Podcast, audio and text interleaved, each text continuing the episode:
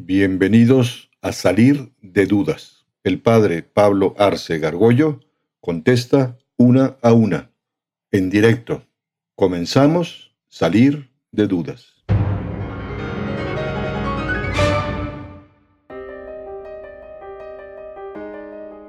¿Cuál es el significado o la importancia de la virginidad de María?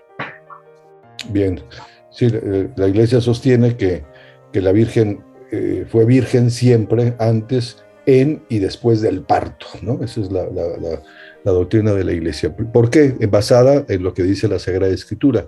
Cuando el arcángel San Gabriel se le aparece a María, pues que tendrá unos 15, 16 años probablemente, le anuncia, ella está ya eh, prometida en los esponsales con José, está casada, formalmente ya está en matrimonio, y le dice que va a tener un hijo, ¿no? Pero incluso ella pregunta, ¿cómo va a ser posible eso si yo, no conozco varón?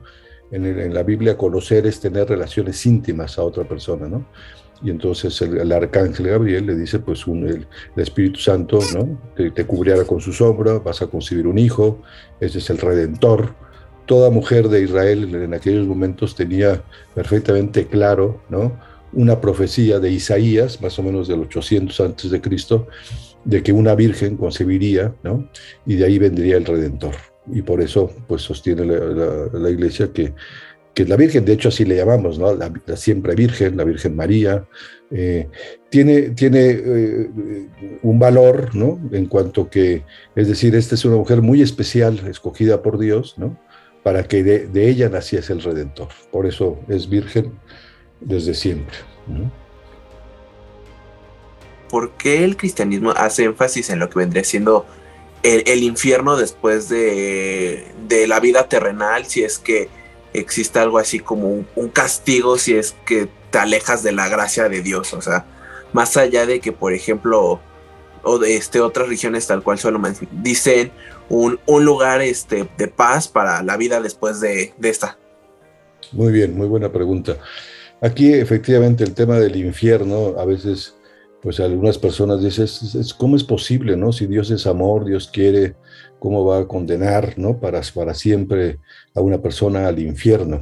Yo les puedo asegurar que ustedes cuando tengan hijos, por mal, más mal que se porta un hijo, pues nunca lo van a encerrar en un closet oscuro, ya no digamos para toda la eternidad, sino ni siquiera cinco horas, por decirlo así. ¿Tú lo harías, Andrés? No. Por supuesto que no. En realidad, el, infierno existe. Existe porque, ¿por qué sabemos eso? Porque lo, en la Sagrada Escritura está repetidamente dicho y en el Nuevo Jesucristo hace 19 veces hace referencia al infierno, por lo menos están los evangelios 19 veces. Y, pero en realidad no es que eh, Dios condene al infierno, te vas a condenar, te vas para siempre al infierno toda, por toda la eternidad, ¿no? Jesucristo, te acordarás tú, si habrás eh, leído o escuchado algo de los evangelios, muchas veces habla de una fiesta, ¿no? Y, parábolas, ejemplos gráficos, entre otros, pues un rey que hace una fiesta invita a mucha gente y, ya tiene todo preparado y le dice a, la gente que trabaja para él, vayan a los caminos, traigan a la gente. Y algunos ponen pretextos, no quieren ir, uno porque compró un campo, otro porque se acaba de casar, otro tiene una, una yunta de bueyes y ponen pretextos, vuelve a, decirle a la gente, salgan por favor, vuelvan a invitar.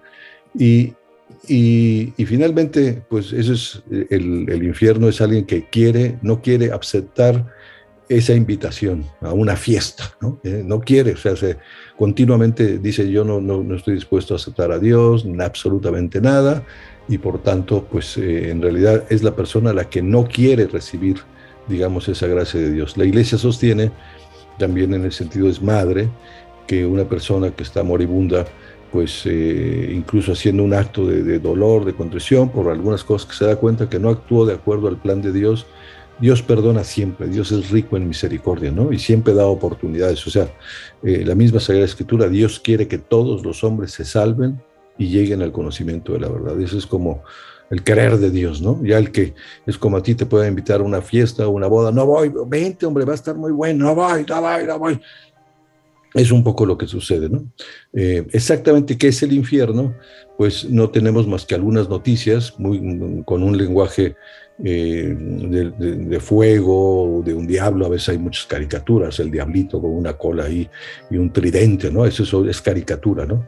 En realidad lo dijo muchas veces este, Juan Pablo II y luego Papa Benedicto, que estamos hablando de un estado, que es el estado de soledad.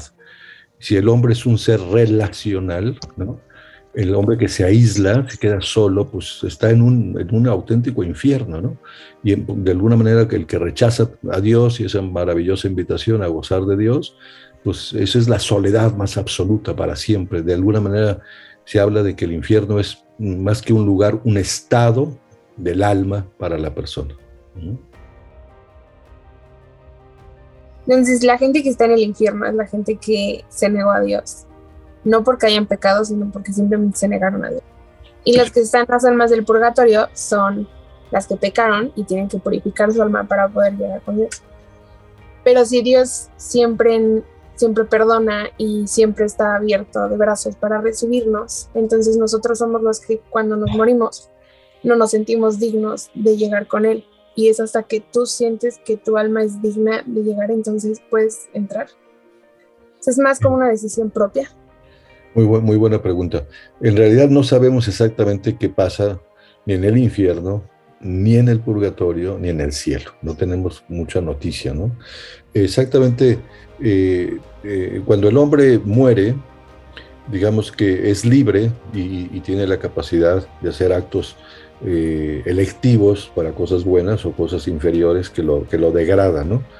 Y se hace más esclavo.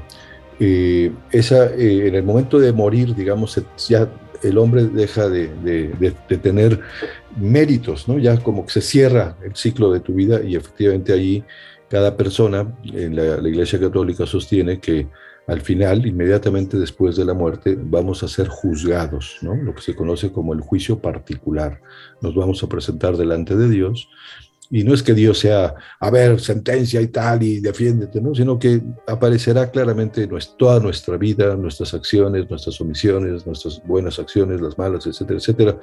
Y de alguna manera sabremos si somos dignos o no de estar en esa fiesta maravillosa de toda la eternidad que es el cielo. El purgatorio en ese sentido tiene esa, esa, esa connotación de purificar, de estar el alma. Y se hace referencia eh, a, esa parábola del banquete en donde pues finalmente van entrando gentes y les dan un vestido, pero hay alguien que no está con el vestido adecuado, ¿no? Y entonces llega el, que organiza el banquete y le dice, amigo, ¿por qué no te has puesto el vestido, ¿no? Eh, y, lo echan fuera, ¿no? Eh, durante el tiempo que estemos en el purgatorio, Primero puedes pedirle perfectamente a Dios saltarte el purgatorio. Yo le pido a Dios, oye, pues si yo me muero, a ver si yo quiero llegar al cielo y no, no me pases por el purgatorio, ¿no? Por favor, ¿no? Este, pero quizá el alma puede decir, efectivamente, todavía tengo mucho egoísmo, muchos rencores, muchas cosas, y cómo voy a estar delante de Dios con esa actitud, un poquito, ¿no? ¿Eh? Pero exactamente cómo, cómo, cómo vamos a estar o cómo vamos a tomar decisiones en, cuando el alma está separado del cuerpo es un misterio para nosotros. Pero eso mismo, o sea, nada más como, entonces, no sería no sentirse digno de Dios, no sería como pensar que, no, no, o sea, no creerlo capaz de que nos perdone. Sí, bueno, efectivamente, Dios perdona siempre, absolutamente Es rico en misericordia, ¿no? Siempre, él, él, nunca se cansa de perdonar y a lo largo de la vida nos va dando muchas oportunidades, ¿no? Y que le pidamos perdón, incluso pues yo lo, experimento muchas veces cuando atiendo moribundos y veo gente que se me muere, ¿no? Ahí cuando lo estoy atendiendo, te das cuenta cómo Dios siempre eh, mueve a la gente, ¿no? Y, para mí es maravilloso ver que estás atendiendo a un moribundo y que efectivamente lo serenas, lo tranquilizas, ¿no? Del poder dar la absolución, se van llenos de paz, ¿no? eso es una maravilla, ¿no? Y, y eh, digamos que la actitud es, es, más, de la, más que de Dios, o sea, Dios perdona todo, ¿no? El purgatorio en la teología es eso, oye, pues tengo que estar mejor preparado, ¿no? Para ver a Dios, ¿no? Como que me da un poco de pena porque todavía cargo muchas cosas atrás. Y también hay que pensar, es decir, aunque Dios es rico en misericordia, perdona todo, evidentemente una persona pues, que cometió cantidad de asesinatos o abusó de niños, hizo mm, tropelía inmedia, pues el que la hace la paga, ¿no? lo que hace la confesión es muy interesante, te perdona, eh, eh, digamos, el, pecado, pero hay una, una, una, pena que hay que cumplir, ¿no?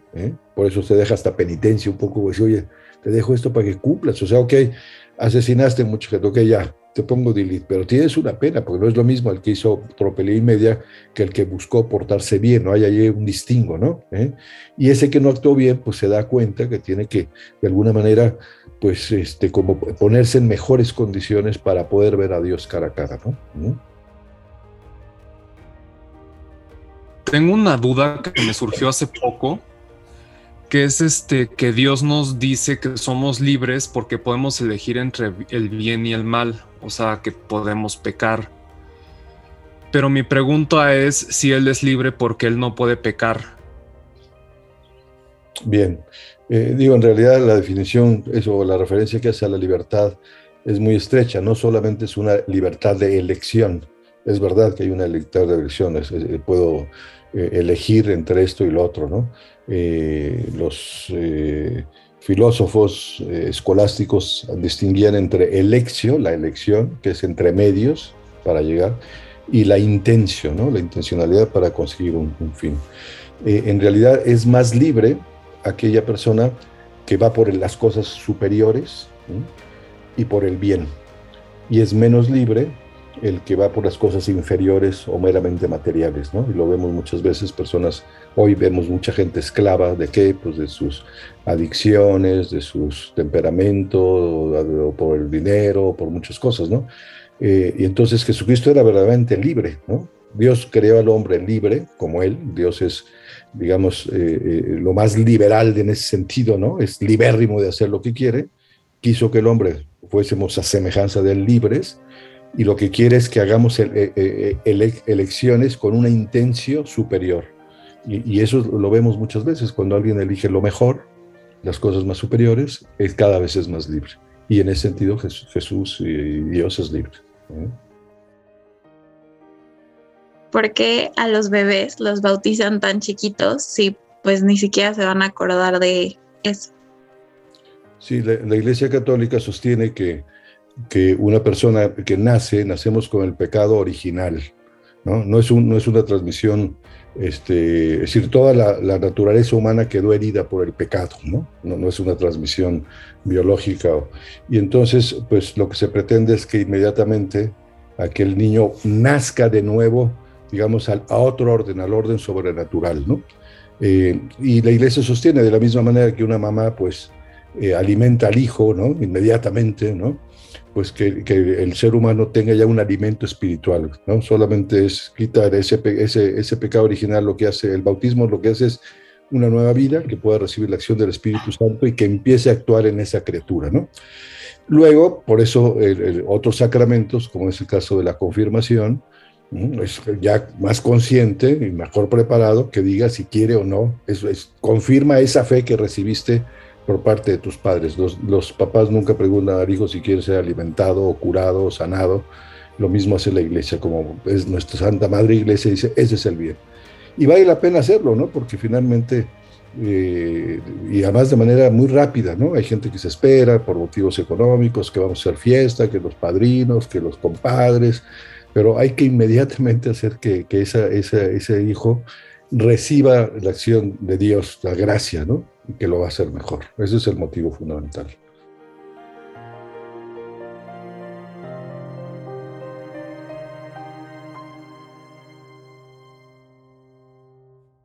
Atrévete a preguntar. Envía tus preguntas por correo electrónico a salir de Dinos también si quieres participar en vivo en una sesión por Zoom. Está claro, hay que salir de dudas.